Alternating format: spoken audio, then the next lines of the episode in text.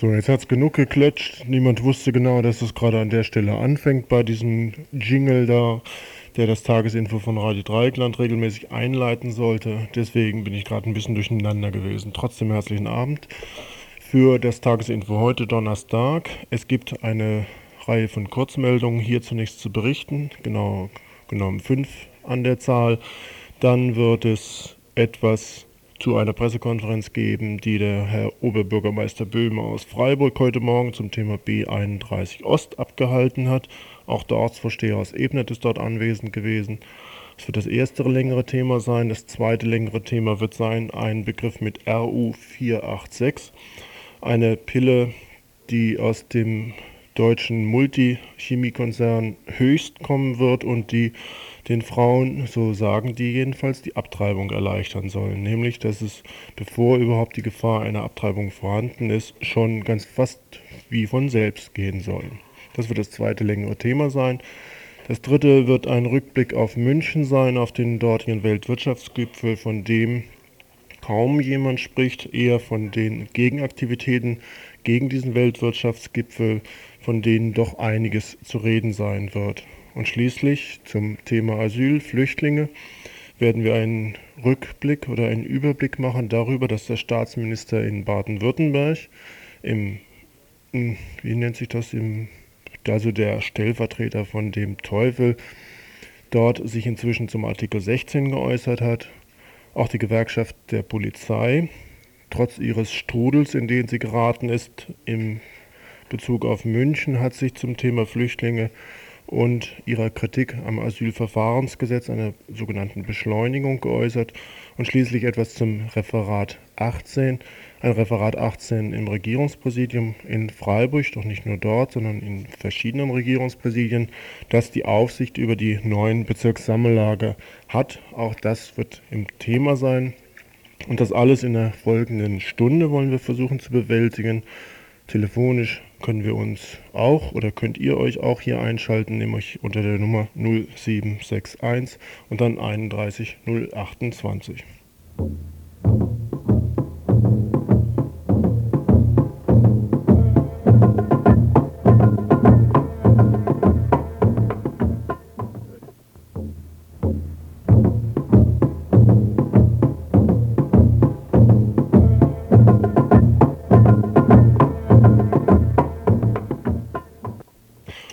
Meldung, die erste Kurzmeldung kommt aus Ostfildern bei Stuttgart.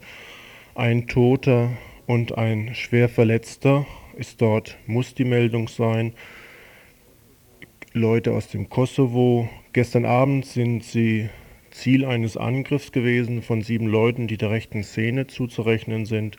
Diese rechte Szene hatte sich zur Aufgabe gemacht, Schädelköpfe einzuschlagen also drangen sie gestern Abend in ein Wohnheim ein. In Ostfildern bei Stuttgart, wo unter anderem zwei aus dem Kosovo-Albanien schliefen und schlugen zu. Sie hatten sich verabredet, um ihrem Hass gegen Ausländer Nachdruck zu verleihen. Ebenso sehr, dass nunmehr der eine schwer Verletzte im Krankenhaus liegt. Die Polizei nimmt sieben Leute fest, schließt aber einen politischen Hintergrund aus.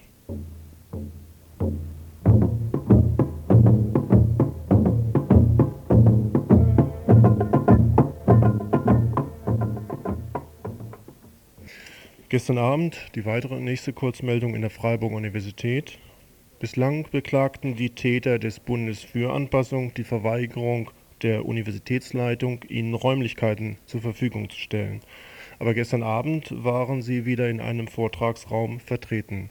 Ihr Titel hieß diesmal Kriegsverbrechen der Amerikaner und ihrer Vasallen gegen den Irak und 6000 Jahre Menschheitsgeschichte. Eingeladen vom Informationsministerium in Bagdad waren offensichtlich zwei Vertreter des Bundes für Anpassung in den Irak geflogen. Flugtickets kriegten sie bezahlt, den Hotelaufenthalt auch. Vor dem Veranstaltungsraum war unter anderem eine Ankündigung eigener Art zu lesen. Hinweis. Während der Veranstaltung und der Diskussion werden aus Dokumentationsgründen Videoaufzeichnungen gemacht. Jeder Besucher erklärt mit Betreten des Veranstaltungsraumes sein Einverständnis mit dieser Maßnahme. Der Veranstalter Fotografieren ist nur nach einer Vorlage des Presseausweises vor der Veranstaltung erlaubt. Viele Anhänger des Bundes für Anpassung waren zugegen, zu hören, was ihre Gurus dort vorzutragen hatten. Nur etwa ein Drittel andere Menschen bezahlten den Eintritt. Die irakische Opposition, die sich auch abfiel, abfilmen ließ, ihr war nur 20 Minuten Redezeit zugelassen worden. Sie hatten vor dem Raum ein Flugbett verteilt und auf die Verbrechen der irakischen Führung hingewiesen. Warum denn zum Beispiel drei Millionen aus dem Irak ins Ausland gegangen seien? Warum derzeit 880.000 irakische Menschen im Flüchtlingslager in Saudi-Arabien leben müssten? Darauf wussten die Leute vom Bund für Anpassung keine Antwort. Durchaus einverstanden war die irakische Opposition mit der Darstellung der Politik der USA, so meinte jedenfalls ein Vertreter, doch müsste auch, müssten auch die Verbrechen der irakischen Führung gegen die eigene Bevölkerung dargestellt werden. Eine Veranstaltung also, die wohl eher zur Mobilisierung der Parteigänger des rechtslastigen Bundes für Anpassung gedacht war und kein Forum zur Diskussion werden sollte.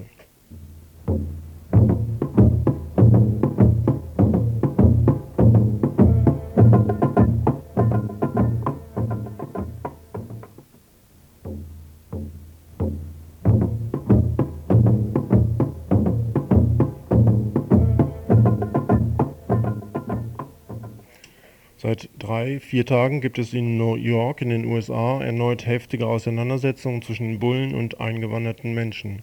Ausgangspunkt war der Tod eines Dominikaners in der letzten Woche, der von den Bullen erschossen wurde. In den weiteren darauf entwickelten Konfrontationen werden dann weitere zwei oder drei Personen in den Tod getrieben. Einer sei zum Beispiel vom Dach eines Hauses gestoßen worden. Seitdem gibt es nun wieder Brände und Bulleneinsätze in New York in einem Stadtteil, wo hauptsächlich Einwanderer und Einwandererinnen leben. Und inzwischen wird gemeldet, kann die Konfrontation auch auf den bekannten Stadtteil Manhattan übergreifen.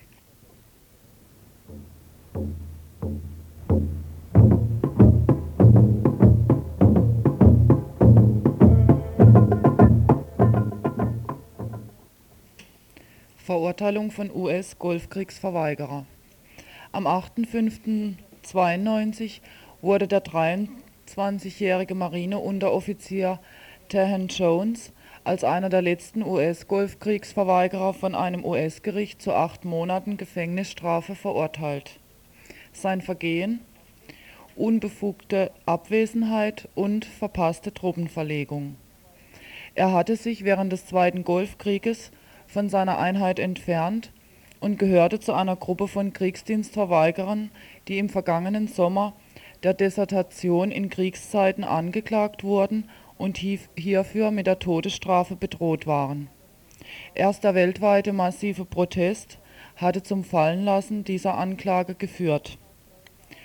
Das Military Counseling Network in Frankfurt fordert die sofortige Freilassung aller US-Kriegsdienstverweigerinnen sowie die Anerkennung ihres rechtlichen Status als Kriegsdienstverweigerinnen.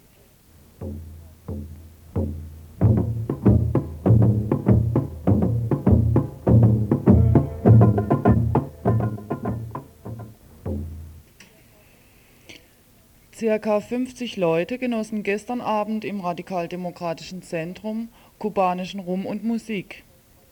Jemand wird deshalb heute bei RTL vermisst. Ebenso Dias zum Alltagsleben der Kubanerinnen und Informationen zur aktuellen Situation. Trotz ausführlicher und langer Diskussion konnte längst nicht alle, auf alle Aspekte eingegangen werden. Die Notwendigkeit und der Charakter von Solidarität sowie konkrete Unterstützungsmöglichkeiten sollen weiter diskutiert werden. Durch breite Gegeninformation soll die von den Herrschenden betriebene Isolierung Kubas durchbrochen werden. Deshalb gibt es ein nächstes Treffen, nämlich heute in einer Woche, am Donnerstag, den 16. Juli um 20 Uhr im Radikaldemokratischen Zentrum Egonstraße 54.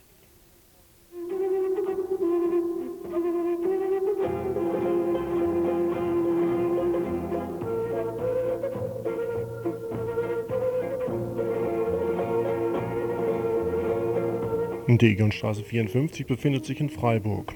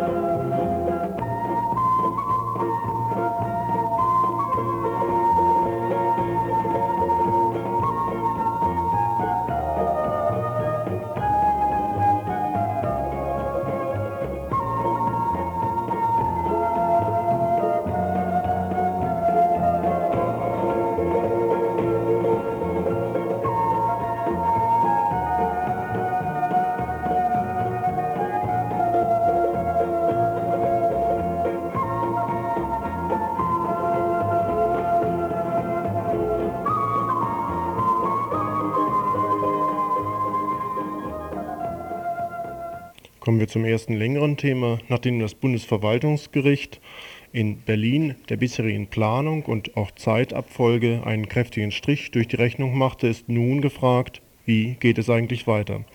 Da inzwischen auch die Badische Zeitung ihre Berichterstattung etwas umgestellt hat und den Gegnerinnen und Gegnern gegen die B31 Ost mehr Raum für ihre Kritik gewährt hat, scheint in der Öffentlichkeit etwas klarer zu werden, dass die Gründe und Motive dieser Gegnerinnen und Gegner so mies ja gar nicht sein können, wie es bislang, jedenfalls in der Badischen Zeitung, den Anschein gemacht hat.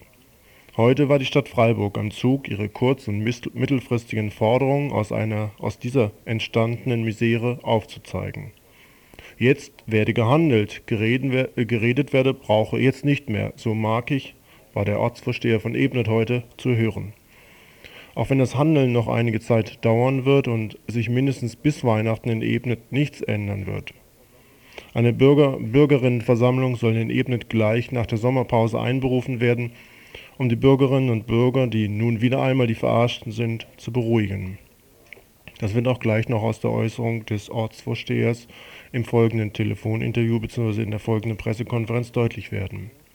Zunächst aber fast groß oder fast vierspurig der Oberbürgermeister Böhme aus Freiburg, der sich wieder mal zum Vorreiter einer Verkehrspolitik machen möchte, die seinesgleichen sucht.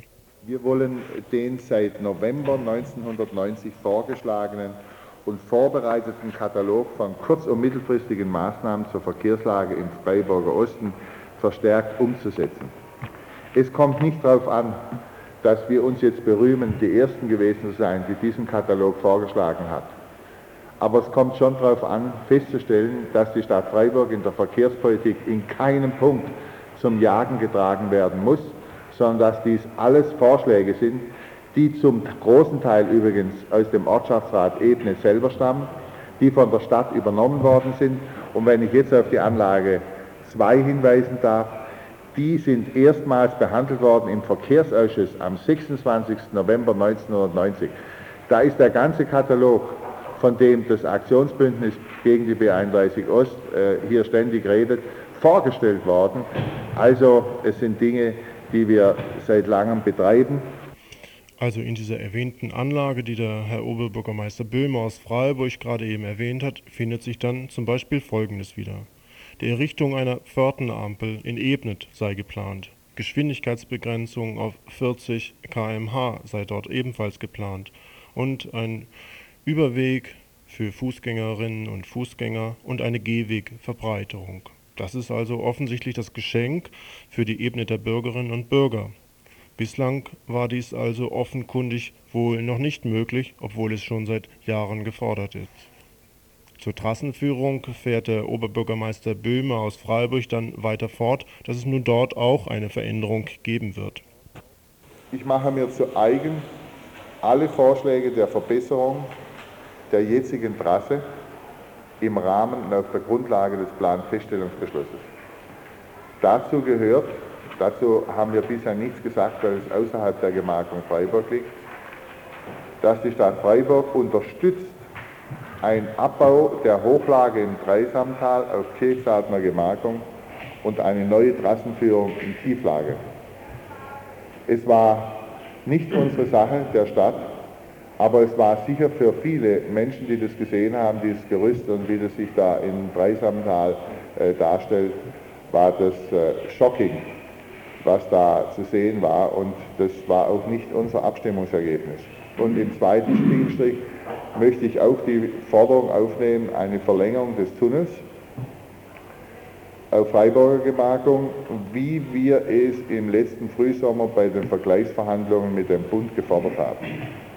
Womit offenbar der Schwarze Peter dann also wieder einmal delegiert ist. Die Schwarze Koalition bislang in Stuttgart war ein Hindernis mit der jetzigen schwarzen, na soll man sagen roten, ne, schwarzen SPD-Koalition soll dieses Hindernis also besser zu umschiffen sein.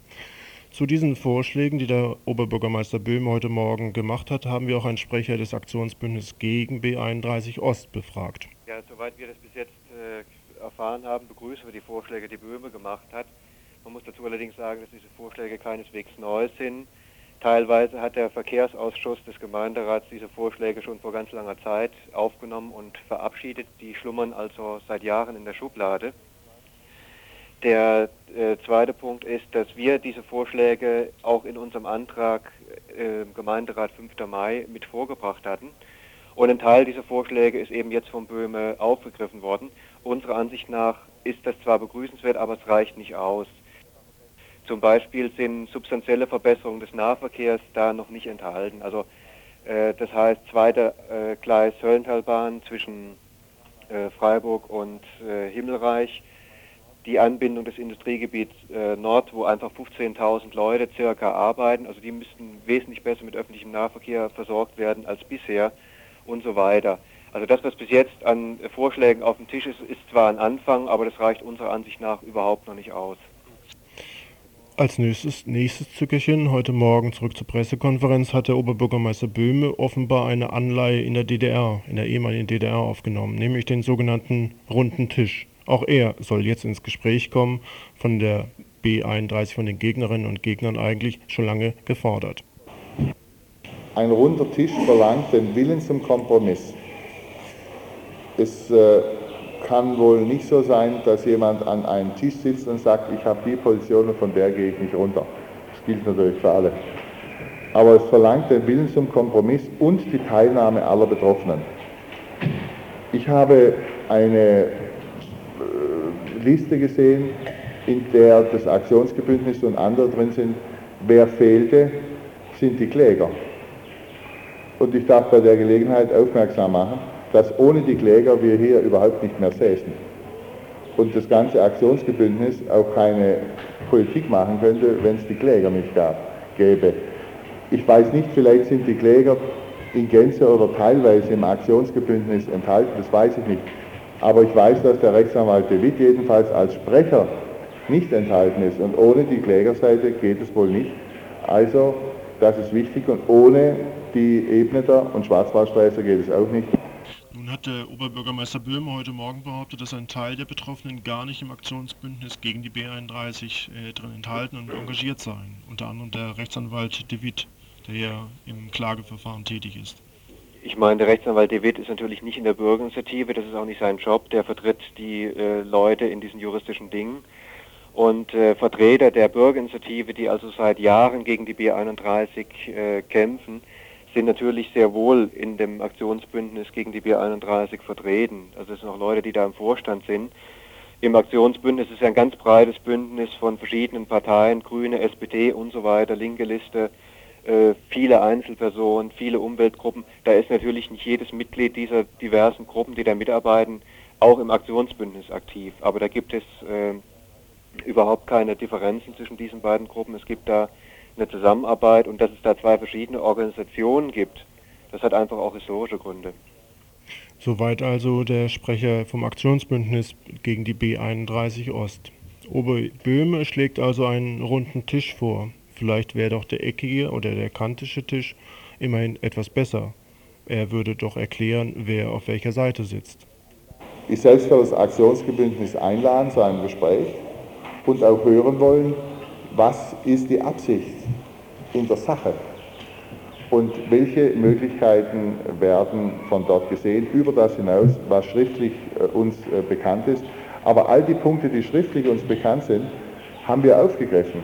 Ich verweise auf den Maßnahmenkatalog. Sie können das vergleichen, was gefordert wird und was in unserer Aufstellung vom November 1990 enthalten ist. Nun also die große Versöhnung. Dazu dann vielleicht wiederum der Sprecher der Bürgerinitiative des Aktionsbündnisses B31 Ost.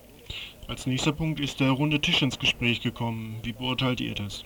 Ja, das ist ja auch ein Vorschlag, den wir gemacht haben, einfach um diese verhärteten Fronten ein bisschen aufzubrechen. Im Moment sieht es ja so aus, dass, äh, dass es in Sternen steht, ob diese B31 überhaupt jemals gebaut wird.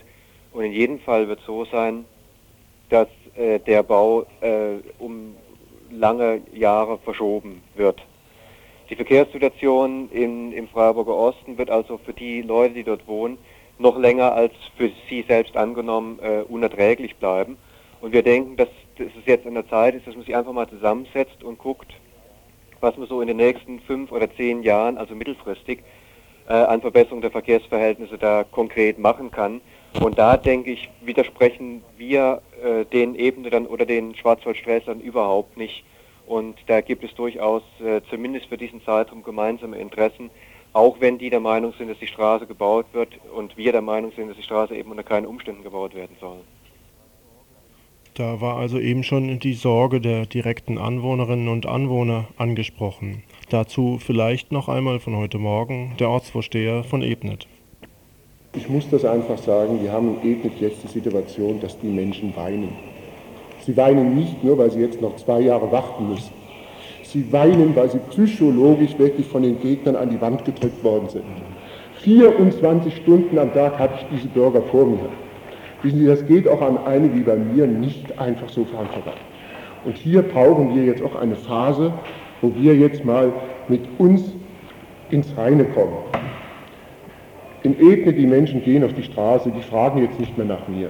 Ich habe zwei Jahre die Aggression versucht zu bündeln in den Weg, in dem ich gesagt habe, die Stadt Freiburg tut alles für uns, das Land und so weiter und so fort. Diese Phase ist jetzt zu Ende. Die Betroffenen sind hier wichtig und Betroffene sind auch die Elfkläger. Und diese Leute haben natürlich auch ein ganz anderes Mandat, Gespräche zu suchen, als jemand, der diese Art von Straßenbau als Vorwand nimmt, um daraus in der Öffentlichkeit allgemeine Zielsetzungen, die natürlich vertretbar sind, an dieser Straße aufzuhängen. Das führt zum weiteren Punkt. Heute Morgen hat der Ortsversteher von Ebnet insbesondere die Sorgen und Klagen der Betroffenen in Ebnet vorgetragen und gesagt, es sei unhaltbar überhaupt die derzeitige Situation. Nehmt ihr auf diese Situation Rücksicht? Wir haben die Situation der Ebnet und der Schwarzwaldsträßler schon immer berücksichtigt. Wir, wir haben allerdings auch gesagt, dass die Situation, die dort draußen im Osten ist, zwar schlimm ist, aber in Freiburg, zum Beispiel in der Zeringer Straße, zum Beispiel in verschiedenen Straßen im Freiburger Westen, sind die Verkehrsverhältnisse genauso schlimm. Man muss also äh, Verhältnisse in Freiburg schaffen, sodass die Verkehrssituation insgesamt abgemildert äh, bzw. deutlich verbessert wird. Also ich denke, dass wir da mit den Ebenen dann äh, zu einer Zusammenarbeit kommen können, zumindest eben, wie gesagt, mittelfristig. Und äh, da muss was getan werden. Und wenn die Ebene sagen, sie wollen die Straße unbedingt haben, dann verkennen sie einfach, dass da ein Projekt äh, mit, äh, mit, mehreren hundert Millionen Mark äh, gefördert werden soll, das verkehrspolitisch überhaupt keine Perspektive hat und dass eine Bauzeit von 10 bis 15 Jahren notwendig ist, um da überhaupt eine Entlastung zu schaffen. Und unsere These ist ja gerade, dass man mit dem Ausbau der Nahverkehrsmittel und eben diesen zusätzlichen Geschichten wie Nachtfahrverbot für LKWs und so weiter mit wesentlich weniger Geld und in einer wesentlich kürzeren Zeit äh, eine deutliche Entlastung schaffen könnte. Also ich, wir haben ja herausgefunden und haben das auch veröffentlicht, dass allein durch die Einführung der Regiokarte, also ohne dass äh, nahverkehrsmäßig überhaupt sonst irgendwie was getan wurde, der Verkehr in Spitzenzeiten da 20 Prozent zurückgegangen äh, ist. Und selbst die Optimisten glauben, dass äh, nach der Fertigstellung von der, äh, der B31 der Verkehr auch nicht um mehr wie 50 Prozent zurückgehen äh, äh, sollte. Gell? Also keineswegs, wie heute Morgen behauptet worden ist, dass ihr auf dem Rücken der Ebene der quasi eine Diskussion um die richtige Verkehrspolitik führen wollt. Nee, im Gegenteil. Also wir, wir glauben, dass wir mit unseren Maßnahmen äh, und mit dem, was wir vorschlagen, schneller und besser zu einer Entlastung der Ebene und der Schwarzwaldsträßler kommt, äh, als äh, mit dem Straßenbau, der eben, wie gesagt, viel Geld äh, verschlingt, das an anderen Stellen fehlt und äh, eine sehr lange Zeit braucht.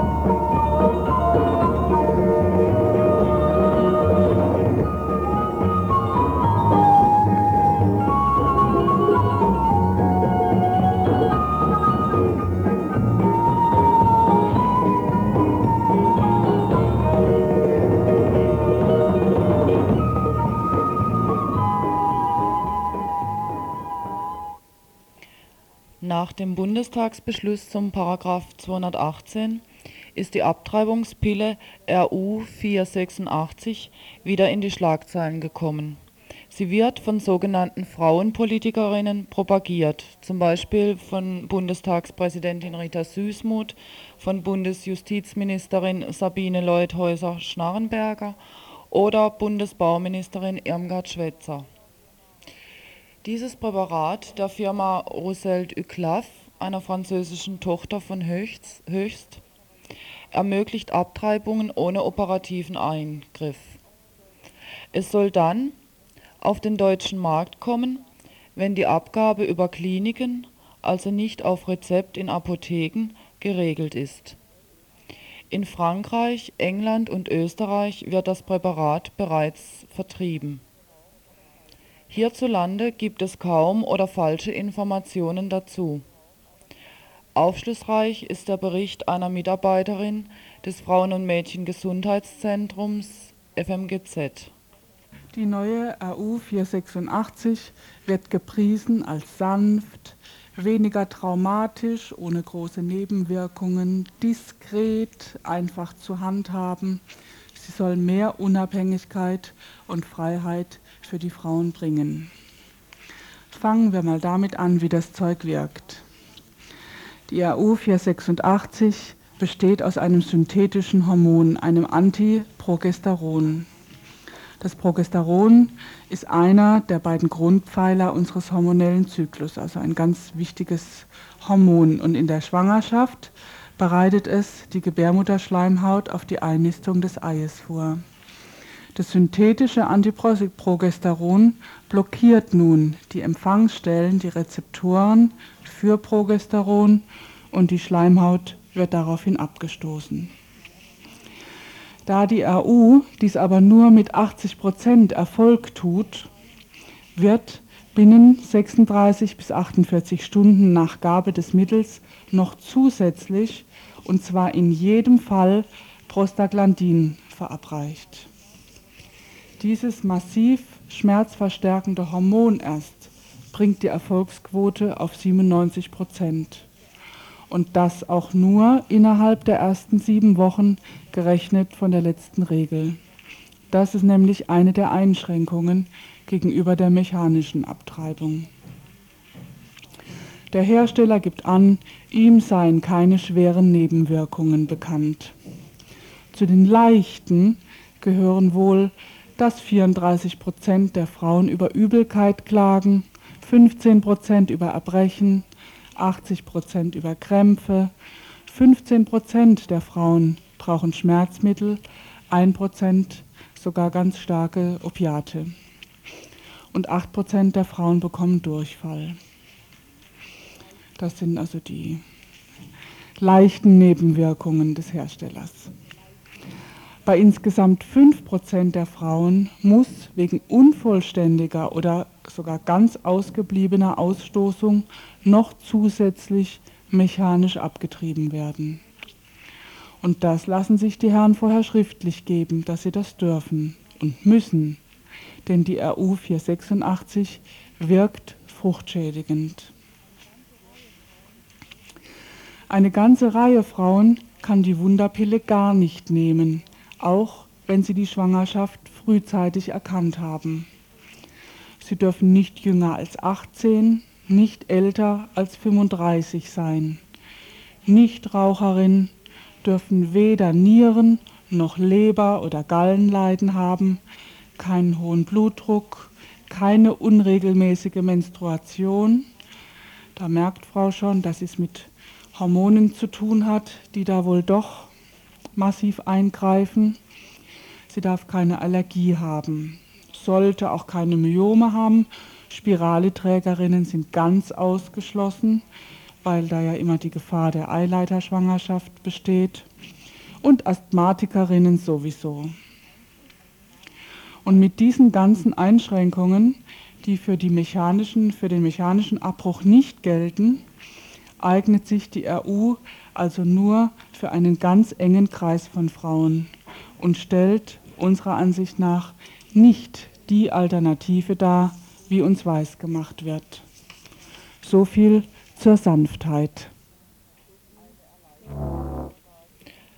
Eine Erleichterung oder gar schonender Abbruch, wie behauptet wird, ist damit für Frauen also nicht drin. Abgesehen davon ist rein gar nichts über die Langzeitwirkung bekannt.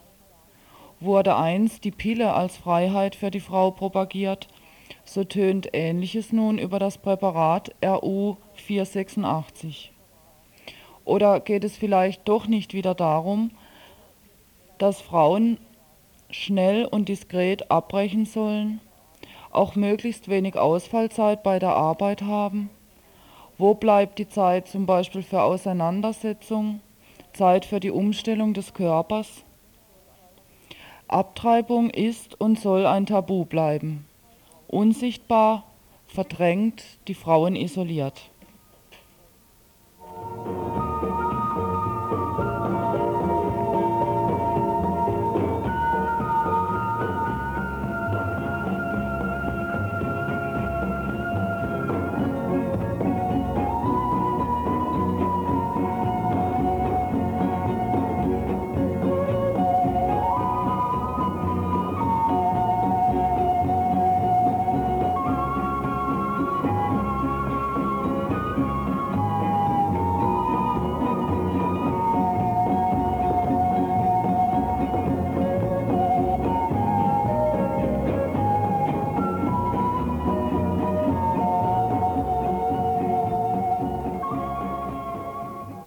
Weltwirtschaftsgipfel nannte sich das. Jetzt wissen wir also, wer in welchem Hotel in München logiert hat, wer welchen Braten gefressen hat, dass das Essen für die dort eingesetzten Bullen miserabel war, dass die Frauen der Gipfelherren einen Ausflug nach Neuschwanstein oder wie es heißt machten, dass es auch eine Gipfelschönheit, eine Beauty gegeben haben soll. All das erfahren wir und haben erfahren aus den willfährigen Medien. Sonst war wohl nichts Wesentliches, was als Erfolg in München hätte bezeichnet werden können, oder? Folglich sind heute auch solche Schlagzeilen zu lesen. Zitat: Deutsche Banken beurteilen Gipfel sehr nüchtern, Gipfel verunsichert die Finanzmärkte und Gipfel lässt Gatt- und Kernkraftproblematik ungelöst. Nix als Spesen also gewesen? Doch es gab eine ganze Reihe von Aktivitäten, die den Gipfelherren noch einiges Kopfzerbrechen bereiteten, nämlich das Bild zum Beispiel, was die Medien zwangsläufig vermitteln mussten weshalb auch zum Beispiel eine argentinische Zeitung vor zwei Tagen einen etwa etwas dumm und blöd dreinschauenden Helmut Kohl ablichtete, der sich wohl nicht ganz im Klaren war, was er denn den Medien über die schlagenden und prügelnden Bullen erzählen sollte, die allerort zu verzeichnen waren. Die internationale Presse war sehr wohl davon eingenommen, was in München abseits der Gipfelgeschichten zu berichten war.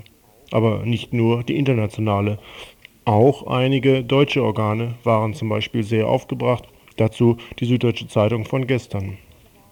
Nicht die Demonstranten gehören in Gewahrsam, sondern die Verantwortlichen für den Münchner Kessel. Die Demonstranten durften nicht demonstrieren, weil Polizei und Politik selbst etwas demonstrieren wollten, die bayerische Linie nämlich. Die Kritiker des Gipfels durften nicht pfeifen, weil die Einsatzleitung selbst pfeifen wollte. Auf alle Gebote nämlich, welche die Rechtsprechung zum polizeilichen Vorgehen bei Großdemonstrationen entwickelt hat. 491 Bürger mussten sich im Polizeigriff abführen lassen, weil die Polizei sich selbst nicht im Griff hat. Die Polizei kann nicht umsetzen, was sie in der Polizeiführungsakademie gelernt hat, weil sie anscheinend von der politischen Führung daran gehindert wird. Als Rückblick auf die anderen Gipfelaktivitäten werden wir noch einmal Auszüge aus ein paar kleinen Telefongesprächen einspielen, die etwas dokumentieren, warum das internationale Image der deutschen Politik schwer gelitten hat in München.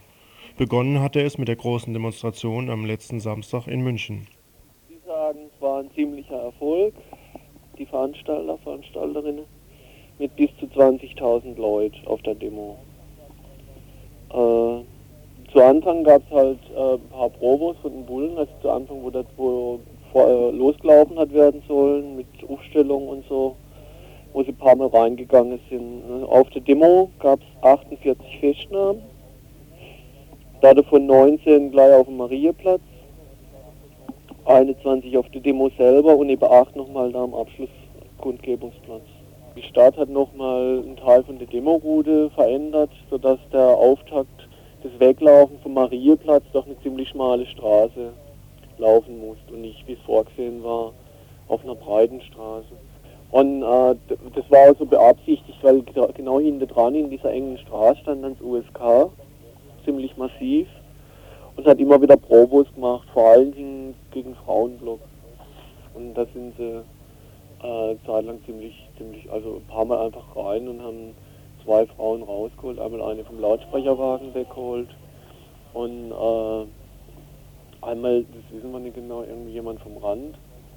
Und kurz drauf haben sie einen Typ mal völlig, völlig rausgeschleift. Aber es ist auch so, es gibt deswegen auch kaum Verletzte, weil sie haben keinen Schlagstockeinsatz jetzt in dem Sinne gemacht, sondern es gab immer wieder diese Probegeschichte reinzugehen.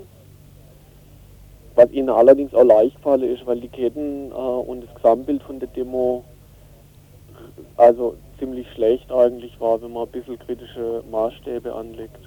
Und das, die sind sich einfach auch völlig selbstsicher gewesen mit diesem, indem sie auftreten, ne, so mit als USKler und SEKler halt rein, wusch und wieder weg. Ne, so. Und im Verlauf der Demo ist es aber dann, und es wird hier so offiziell als Erfolg gefeiert, dass halt, äh, dass man es durchgesetzt hat, dass die Bullen äh, sich, dass das USK sich hat zurückziehen müssen. Es gab wohl die Anweisung von, von der Demo, von der Bulleleitung, dass sie sich zurückziehen sollen, äh, was sie aber erst nicht gemacht haben, aber irgendwann dann doch und dass sie die Helme abgenommen haben. Und, äh, und hinterher, wo, nachdem sie das gemacht haben, im zweiten Teil von der Demo war die Stimmung dann auch besser. So, zum, zum Schluss, wo nochmal einfach völlig Probos waren, wieder vom OSK, das war der, ein Teil war schon auf dem Abschlussplatz. Und der Rest läuft halt nach. Und da sind sie einfach reingefahren ne, in, in die Demo rein und haben angefangen zu schlägern. Und na gut, äh, haben da wie gesagt nochmal Leute festgenommen, haben aber auch selber, äh, weiß nicht, da wurde auch eine Wanne abgestochen, obwohl der Haufe, es sind wahnsinnig viele Zivis hier, also das kannst du äh, gar nicht vorstellen, kannst du mal erzählen lassen später. äh, und die standen zwar drumherum, aber die haben den nicht gekriegt. Also sind so Sachen, die haben, da, dann wurde sich auch mal ein bisschen was getraut, so rum. Ne? Und auf der Abschlusskundgebung ist ein langer und, und, und guter Beitrag von vom äh, äh, Frauen und Lesbe, äh, weiß ich, Bundes, von, von der bundesweiten Frauen-Lesbe-Koordination verlesen worden. Der war ziemlich gut und ist auch äh, so aufgenommen worden. Das war also der Samstag. Nun geht es weiter am Montag. Ja, also zum einen und zum Hauptsächlichen war heute Vormittag um 10 Uhr eine Begrüßung, eine Gegenbegrüßung quasi von der WWG-Delegation äh, vorgesehen. Da war ein großer Empfang äh, mit, mit äh, wo die einzelnen äh, Länder äh, äh, vorgefahren sind, die einzelnen Vertreter von diesen, von diesen G7-Staaten eben. Und da gab es ganz viele Leute, die denen auch ausdrücken wollten, dass man nicht einverstanden ist mit ihrer Politik. Im unmittelbaren Bereich von diesem Empfang war ja ein absoluter Sperrbezirk, sprich, dass da nicht mal Fußgängern erlaubt sein sollte, dort äh, hinzugehen. Äh, war es denn möglich, überhaupt äh, so nahe ranzukommen, dass die äh, Bonzen, die Herrschaften da überhaupt was von mitgekriegt haben? Ja, man ist relativ, relativ einfach hingekommen. Es gab zwar ein großes Polizeiaufgebot, äh, das auch sehr exakte Vorkontrollen gemacht hat, also auch äh, ältere Damen mussten irgendwie ihre, ihre Handtaschen dann vorzeigen. Äh, es wird abgepiepst, es wird äh, abgegriffen soweit, also so diese Taschkontrolle, man muss irgendwie die Taschen leer machen. Aber es ist erstmal niemand äh, zurückhaltend worden. Das heißt, man konnte auf dem Platz äh, relativ problemlos hinkommen. Das haben noch ziemlich viele Leute gemacht. Nach einer ersten Schätzung, äh, jetzt hier soweit veröffentlicht ist, äh, sollen etwa 1500 Leute dorthin gekommen sein. Also die, die man eher zu den Kritikerinnen rechnen muss, wobei ich 1500 ein bisschen arg hochgegriffen finde. Es waren viele da, das stimmt. Äh, es wurden Parolen gerufen. Also hauptsächlich äh, WWG, Internationale Völkermordzentrale. das war so die, die, die Parole, die sich eigentlich äh, permanent durchgezogen hat. Nach dem äh, Stand von heute Nachmittag um äh, 16 Uhr waren etwa 550 Leute festgenommen. Es ist mittlerweile auch bekannt, für die ist alle dieses Unterbindungsgewahrsam beantragt. Das heißt, sie sollen erst am Donnerstagvormittag wieder rauskommen. Äh, und die sind bereits nach Stadelheim verlegt. Das heißt, sie haben gleich diese Knäste und, und das Bullenpräsidium hier in München freigeräumt für weitere, für weitere Festnahmen, für weitere Zugriffe. Und äh, dann ist einfach so folgendermaßen abgegangen, dass die Polizei erstmal einzelne Festnahmen gemacht haben. Das heißt, das USK ist immer wieder reingestürmt oder in irgendein Eck stürmt. Man hat es nie genau gesehen, was, wann, warum. Nur äh, haben sie dann immer wieder da und dort Leute wegschleift, zum Teil völlig übel, also zu zweit, äh, Arm verdreht und die Leute sind schier mit dem Kopf auf dem Boden irgendwie vorwärts getrieben worden. Äh, es gab aber auch so dieses, äh, einer äh, läuft relativ locker mit jemandem weg. Es waren einfach unzählig viele Bullen da. Ich weiß nicht, also es gibt da, äh, glaube kaum äh, äh, Schätzungen. Es war also zum Beispiel die ganzen, das USK und die ganzen SEKs waren da aus dem ganzen Bundesgebiet, also auch das Baden-Württemberger zum Beispiel.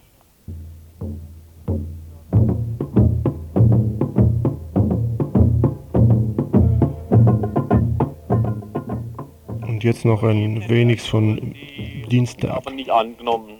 Bevor ist noch eine Resolution auf hier bei der äh, äh, bayerischen Justizministerin äh, eine Resolution äh, abgegeben worden für die, die, die sofortige Freilassung von Bernd Rösner, ein Gefangener aus der RAF, äh, äh, gefordert hat. Ich glaube, da braucht man zu Bernd gerade nicht, nicht mehr so arg viel sagen, das dürfte relativ bekannt sein praktisch, dass äh, gestern Abend beschlossen worden ist aufgrund der politischen Situation, dass man hier eine ziemlich gute Presse hat, aber die eigentlich nur über die Repression schreiben und, und, und die Bullen und hin und her, wo wir gesagt haben, uns reicht es nicht. Wir wollen endlich, dass die Inhalte rüberkommen, was, was hier heißt 500 Jahre Kolonialismus, was heißt äh, diese, die ganze Herrschaftsstruktur hier, dass, dass wir die versuchen müssen, stärker und genauer äh, reinzubringen, in die Diskussion zu bringen, auch in die öffentliche Medien zu bringen.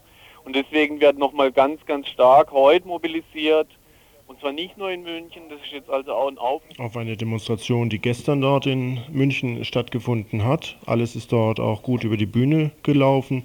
Aber nicht nur allein in München wurde kräftig demonstriert. Nach den hier vorliegenden Berichten gab es auch in Nürnberg, in Saarbrücken, in Kiel, in Erlangen, in Frankfurt, Hamburg, Berlin, Göttingen, Stuttgart, Köln, Kassel sowie in Bielefeld einiges an Protest auf der Straße der sich insbesondere gegen den Bullenaufmarsch in München richtete.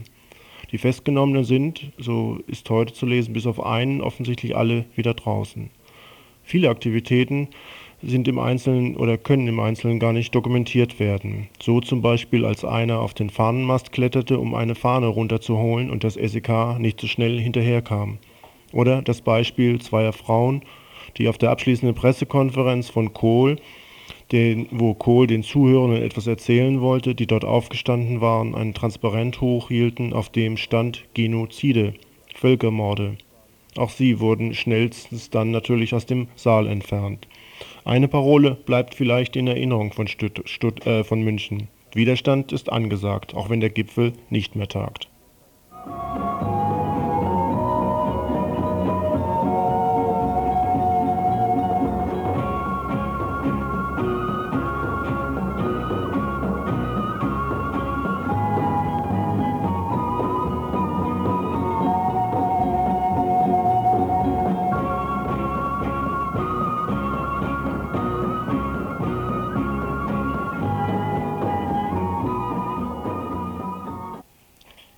Und jetzt zum Thema Asyl. Kürzlich erklärte der Leiter des Referat 18 des Regierungspräsidiums, Herr Eirich, vor Vertreterinnen von Kirchengemeinden rund um die Vauban-Kaserne, das neue Asylverfahrensgesetz mit Schnellverfahren und Lagern mit Internierungscharakter sei notwendig. Notwendig deshalb, weil nur so der Artikel 16 Grundgesetz, der da heißt, politisch Verfolgte genießen Asyl, erhalten werden könne. Dass dies nur Augenwischerei in Richtung derjenigen, die auf solche Lügen hereinfallen sollen, ist, beweisen die jüngsten Äußerungen des baden-württembergischen Staatsministers Erwin Vetter. Er erwarte eine zügige Beschleunigung aller Asylverfahren nur dann, wenn der Zugang an Asylsuchenden wirkungsvoll geregelt werden könne. Eine zügige Grundgesetzänderung bleibe notwendig. Auch seien die Vorteile nach einer Ratifizierung der auf europäischer Ebene ausgehandelter Dubliner und Schengener Abkommen ohne eine Grundgesetzänderung nicht voll zu nutzen. Denn die beabsichtigte Regelung, dass nur noch in einem europäischen Land um Asyl nachgesucht werden darf, widerspreche dem Recht auf ein individuelles Verfahren in der BRD. Zudem benötige die BRD Verhandlungsspielraum auf EG-Ebene.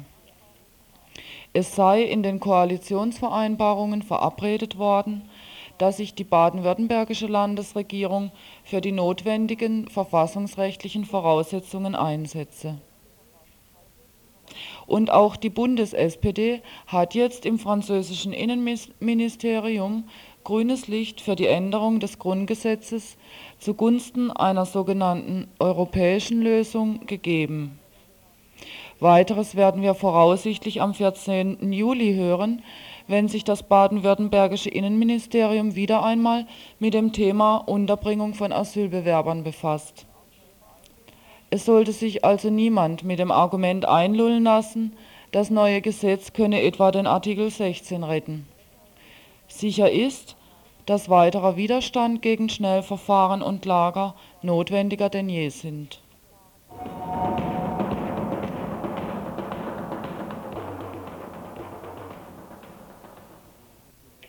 Dann haben wir noch etwas, etwas Ungewöhnliches hier für Radio Dreikland gemacht. Wir haben nämlich die Polizei interviewt und zwar zu ihrer Kritik am neuen Asylverfahren. Denn es gibt ja von fast allen Seiten Kritik. Auch die Polizei ist nicht damit einverstanden und hat sich gegen die Beschleunigung der Asylverfahren eingesetzt. Obwohl die Gewerkschaft der Polizei, die GdP, gestern noch kräftig in den Strudel der Münchner Ereignisse einbezogen waren und auch zu tun hatten, um das öffentliche Bild zu korrigieren, beziehungsweise auch ihre Vorwürfe an die politische Führung loszuwerden, kam bei einem Interview dann doch was raus, zumindest ein paar Ausschnitte vom Pressesprecher der Gewerkschaft der Polizei, Herr Holitschek, in Hilden bei Düsseldorf. Die Polizei gefordert.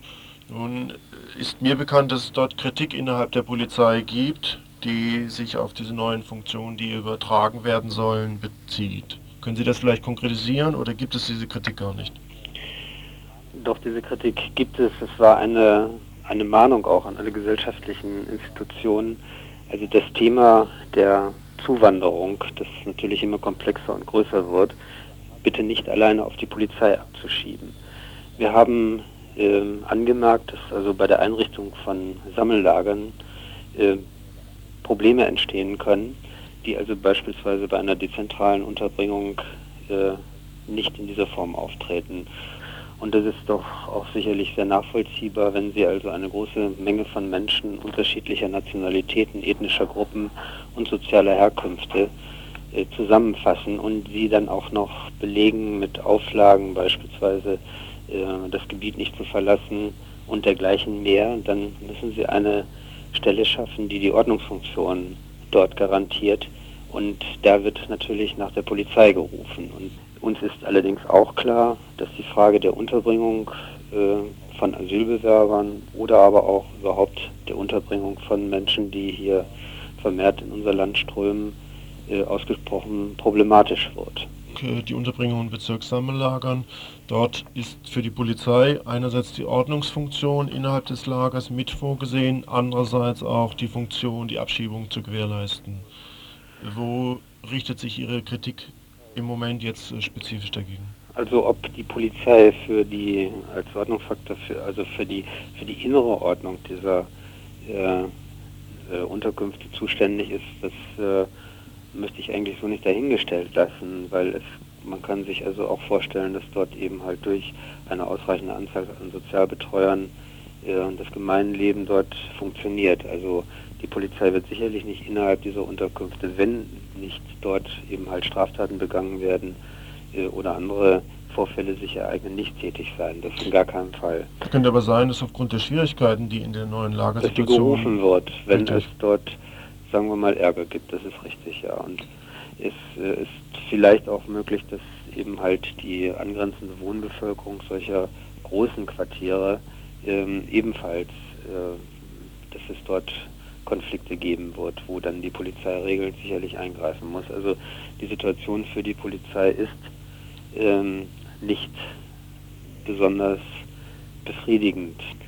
Äh, wir haben derzeit die Situation beispielsweise in Frankfurt an der Oder, an der Grenze zu Polen, dass dort äh, Flüchtlinge zuhauf kommen und nicht mal jeder fünfte oder achte stellt überhaupt einen Asylantrag, weil er gar nicht weiß, was das ist. Mhm. Äh, es kommen vermehrt Personen, die überhaupt gar keine Papiere bei sich haben, die sie folglich auch nicht abschieben können, denn es wird sich kein Land finden, das diese Menschen aufnimmt.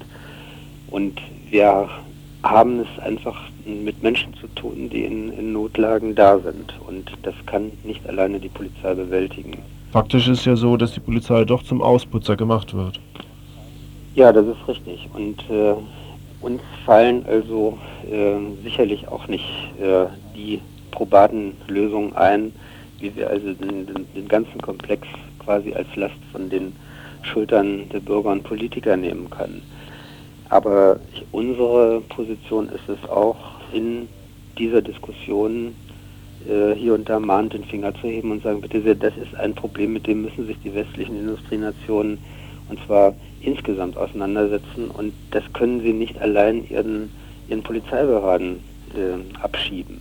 Das heißt also, wir müssen uns der Frage stellen, wie sieht das, das Wanderungsproblem aus und was ist zu tun, damit dieses Wanderungsproblem möglichst gemildert wird. Mhm. Und da gibt es sicherlich politische Ideen, die äh, fangen Sie bitte an bei der Frage, wie man versucht oder wie man gewährleistet, dass Menschen ihre Heimat nicht verlassen müssen. Sei es aufgrund von politischen Diktaturen, sei es aufgrund wirtschaftlicher Notlagen. Mhm. Ich möchte nochmal auf die Kritik vielleicht zurückgehen, die zum Teil bei einzelnen Beamten wohl vorhanden ist. Äh, wird überlegt, ob man diesen Dienst überhaupt ausführen kann. Ja, die äh, persönliche Situation, in der sich Polizeibeamte heute an vielen Brennpunkten unserer Gesellschaft befinden, ist wirklich nicht beneidenswert. Gerade dort nämlich, wo es ist, äh, ob jetzt in der Rauschgiftszene, ob es beispielsweise in der Szene der Jugendkriminalität oder aber auch in der Frage ähm, der ähm, Flüchtlinge und der Zuwanderer, sind diejenigen, die eigentlich dann direkt konfrontiert sind von ihrem Beruf her, von ihrer Arbeitsweise her. Und da können sie auch andere Berufe mit einschließen. Nehmen Sie Sozialarbeiter, nehmen Sie diejenigen, die wirklich vor Ort, nicht am grünen Tisch, sondern vor Ort tatsächlich den Job machen leiden unter einem Phänomen, unter einem Syndrom, das in den USA schon hinlänglich bekannt ist, das sogenannte Burnout-Syndrom. Das heißt, die psychischen und physischen Anforderungen, in, die an diese Menschen gestellt werden, sind also wirklich immens. Und was man da zumindest tun kann, ist, dass man ihnen also das mögliche Rüstzeug, auch das mögliche Personal zur Verfügung stellt. Mhm. Ich meine, fangen Sie doch bitte bei den ähm, Ausländerämtern an, bei den ähm, Anlaufstellen für Asylbewerber, äh, gehen Sie weiterhin zu dem Personal in diesen Unterkünften. Sie werden immer dort wieder feststellen, dass sich die Gesellschaft es leistet, ähm, also wirklich rumzuknapsen und zwar auf Kosten derjenigen, die, äh, die diese Arbeit machen. Und das gilt für die Polizei genauso. Und das ist sicherlich nicht ohne Folgen auf so faire physische und psychische Resistenz bleibt.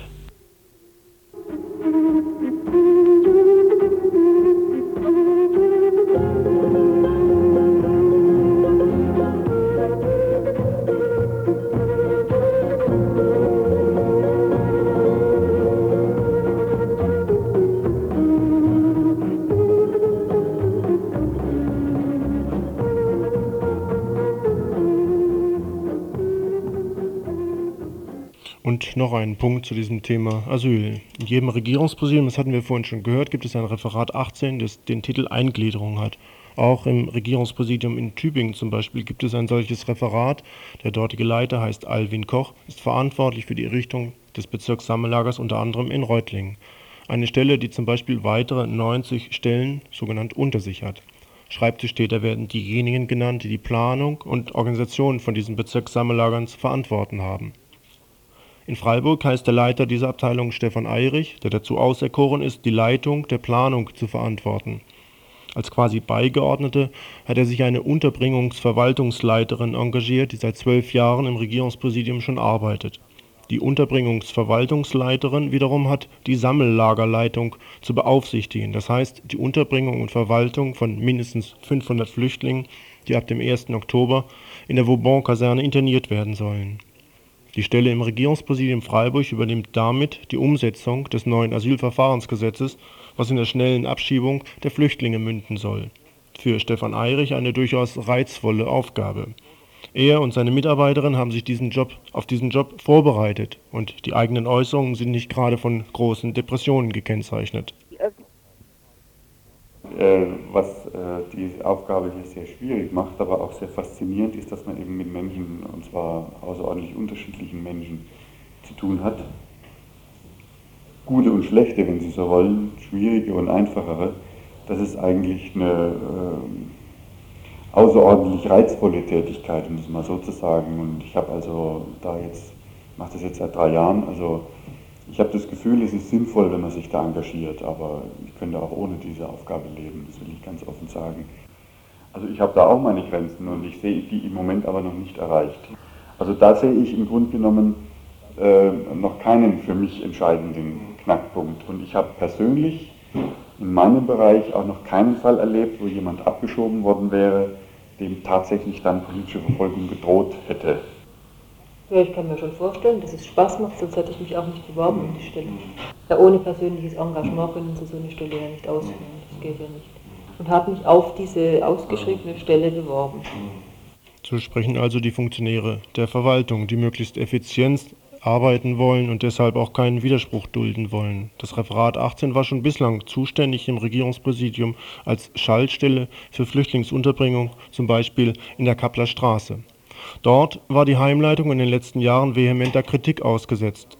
Sexuelle Nötigung, Lebensmittelverschiebereien, illegaler Kleinhandel, ständige Einschüchterung und viele andere Sachen mehr, so hießen die Vorwürfe, die erhoben wurden.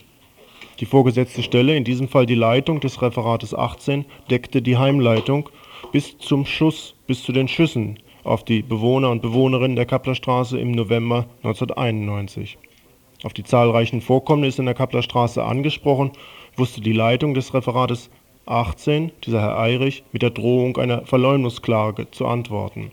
Erst die öffentliche Intervention über Medien zum Beispiel brachte die Heimleitung in der Kappler Straße letztlich dann zu Fall. Bis dahin war sie sich der Rückendeckung durch das Regierungspräsidium sicher. Wenn Frauen sich damals auch deshalb nicht trauten, in die Öffentlichkeit zu gehen, so liegt dies an der mangelnden Unterstützung, die sie vom Referat Eingliederung erhielten. Schon zu diesem Zeitpunkt war also die Abteilung im Regierungspräsidium kein unbeschriebenes Blatt. Verschiedene Menschen beklagten ihr Desinteresse und ihre Blockadepolitik, wenn es um die Aufklärung gerade zum Beispiel des Vorwurfs der Vergewaltigung in der Kapplerstraße in Freiburg ging. In den Medien wird nun behauptet, das Referat 18 sei sehr zufällig in die Optik der Kritiker und Kritikerinnen geraten.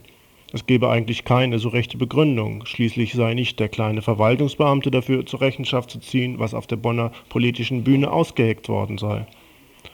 Nun war dies schon über verschiedene Epochen hinweg ein Argument dafür gewesen, treu nach Gesetz und Ordnung gehandelt zu haben, sich immer schon nach den Richtlinien der Oberen verhalten zu haben. Tatsächlich ist es aber so, dass die Verantwortlichkeit auf allen Ebenen zu suchen ist, also nicht nur auf der politischen Bühne in Bonn, die ja auch keine Mühe haben, diese Verantwortung gleich wieder, wir hörten es, an das geeinte Europa abzutreten. Deshalb war auch bei dem Transittheater, was Frauen und Lesben in der Aktionswoche innerhalb der Aktionswoche gegen die Bezirkssammellager veranstaltet hatten, gleich eine Schüssel aufgebaut, wo sich die Täter ihre Hände hätten in Unschuld waschen können, um dann das reine Gewissen vorzubringen. Denn, so Eirich in einem Radiointerview im Dezember des letzten Jahres, also äh, Unklarheiten gibt es bei uns eigentlich keine. Musik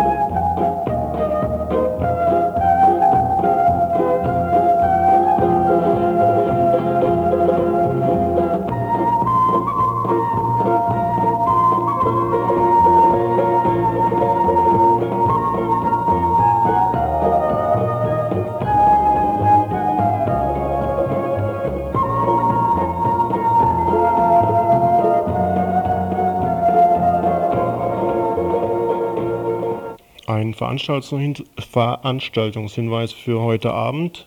Im Raum 1023 im Kollegiengebäude 1 in der Freiburger Universität wird ein Vortrag stattfinden, die Gefährlichkeit radioaktiver Niedrigstrahlung, veranstaltet von der Naturwissenschaftlichen Initiative Verantwortung für den Frieden. Mit dem Referenten Herrn Rainer Stadler sprachen wir kurz vor der Sendung.